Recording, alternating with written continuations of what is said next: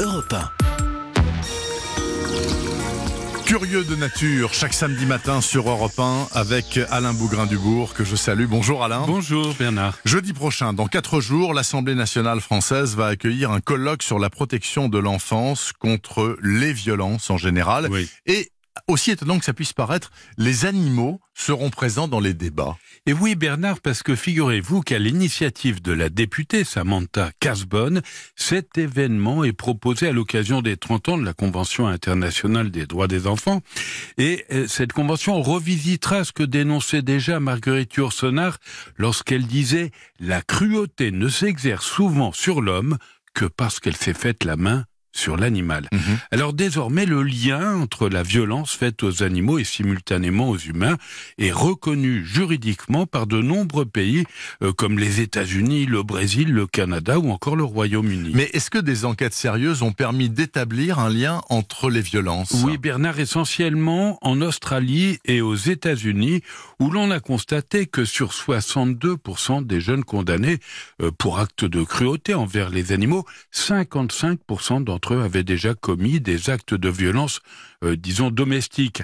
Alors, d'autres enquêtes ont également montré que près de trois quarts des femmes battues parmi celles ayant un animal de compagnie ont déclaré que leur agresseur les avait menacées de s'en prendre à leur animal et en pareille circonstance, eh ben, une femme sur cinq a préféré rester auprès de l'agresseur de peur que l'animal soit pris en otage. C'est un chiffre assez extraordinaire, hein, une sur cinq. Ouais. Et les enfants sont aussi concernés.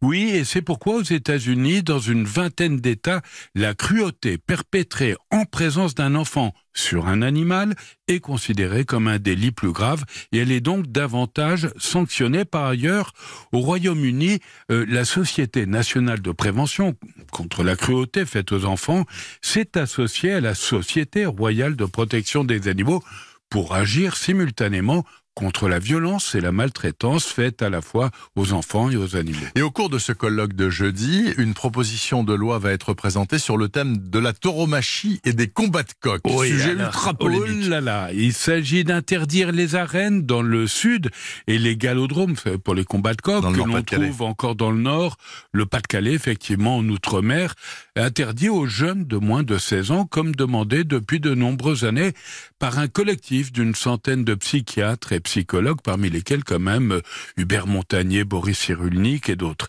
Alors les écoles taurines seraient également remises en cause, ce qui correspond quand même à la demande de 84% des Français selon un sondage IFOP. Par ailleurs, est-ce que vous avez un événement à nous Ah, recommander bien sûr, comme chaque semaine. Ben Et oui. ça, c'est l'exposition Extinction, la fin d'un monde, qui vient d'ouvrir au Muséum d'histoire naturelle de Toulouse. Alors, c'est à la fois un cri d'alarme, évidemment, et une démarche euh, très pédagogique qui a été initiée par le très prestigieux Musée d'histoire naturelle de Londres, et puis enrichi par celui de la Ville Rose. On va passer en revue, grâce à des moulages, des vidéos, etc., des espèces disparues, comme le dodo de l'île Maurice ou le dauphin de Chine. Et puis on s'inquiétera de la fragilité des espèces actuelles, comme le décement des Pyrénées. C'est une sorte de petit rat Oui, découvert en, rongeur. voilà, en 1811. En résumé, durant ces 20 dernières années, Bernard, 400 espèces ont disparu, tandis qu'un million sont actuellement menacées. L'exposition se tiendra jusqu'au 28 juin. On a un peu de temps devant nous. Absolument. Merci beaucoup Alain Bougrain-Dubourg, chaque samedi matin sur Europe 1 pour sa rubrique Curieux de nature. Je vous souhaite un très bon week-end Alain.